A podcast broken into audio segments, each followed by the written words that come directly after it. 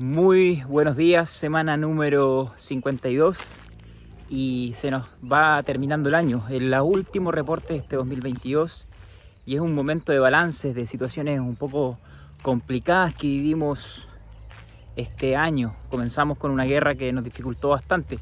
Pensábamos que iba a controlarse todo debido a la recuperación por el COVID.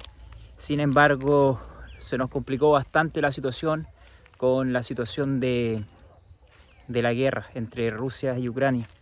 Esto ha complicado muchísimo los mercados, nos tenemos que acostumbrar a costos muy altos, dificultades con la peste porcina africana, países como Alemania, Dinamarca, que lamentablemente ya llevan más de un 15% en la reducción de su inventario y la situación se mantiene complicada.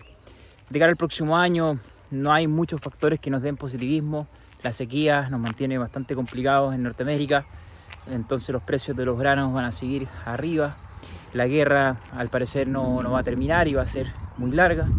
Y también quizás lo único beneficioso, pero a costa de otro, es la situación que existe con la industria avícola, en que se están reportando y se están sacrificando muchísimos eh, aves en, en, países como Estados Unidos, Canadá, y también se están reportando casos en, en países latinoamericanos y también europeos.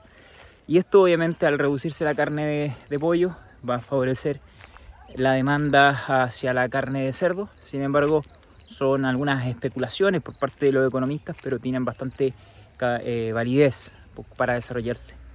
Para ir terminando, quisiera agradecer a todas las personas que este año me estuvieron escuchando, observando, compartiendo, enviando información y enviarles un gran abrazo, que tengan un excelente fin de año y nada, como siempre cada año, el último año, la última semana, es calificar nuestro trabajo, nuestras acciones y por eso les pido que puedan responder la encuesta que tenemos hasta el final.